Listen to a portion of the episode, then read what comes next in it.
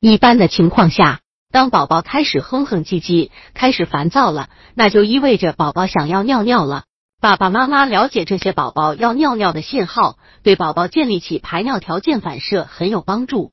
如此一来，爸爸妈妈就不会再为收拾宝宝尿床的残局而手忙脚乱，学会把尿，可以让爸爸妈妈们在照顾宝宝时轻松不少。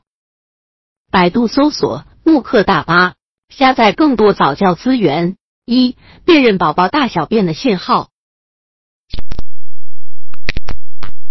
就像学习辨认宝宝在饥饿时嚎啕大哭一样，细心的妈妈要不断的观察、学习、记录、总结，一定会找到宝宝大小便时发出的特有信号。预示宝宝排便的信号是多种多样的，可以是哼哼声、左右摆动、发抖、皱眉、哭闹、烦躁不安、放弃、不专心吃奶等。温馨提示：如果爸爸妈妈对宝宝发出的大小便信号，没有及时响应，将会严重影响宝宝以后信号的发送，这样非常不利于宝宝大小便训练。二、适时训练不容错过。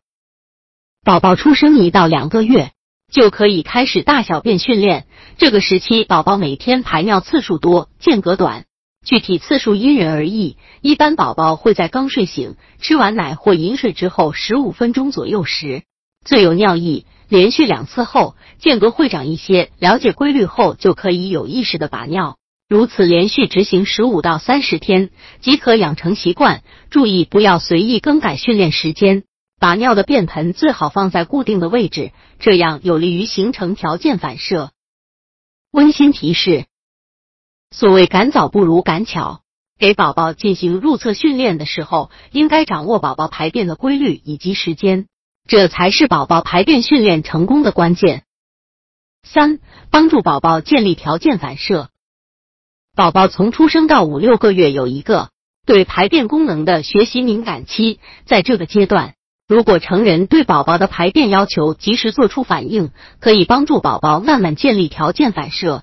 以后只要将宝宝抱成排便的姿势，并配合嘘嘘嗯嗯的诱导声，宝宝就会排便了。不过，即使如此，训练成功的几率也不高。对此，妈妈们不必着急，更不能强迫宝宝。应该明白，此阶段训练的目的不是成功，而是帮助宝宝形成条件反射。专家意见：要让宝宝形成排便条件反射，最好先从大便开始。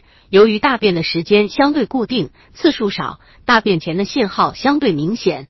这样就易于抓住时间，而且其成功率也比较高。如此一来，就可以增强家长们对宝宝进行排便训练的信息。除此之外，大便不能有效控制的话，那善后工作不好处理。先训练好宝宝的大便条件反射，就可以大大减轻家长的工作量。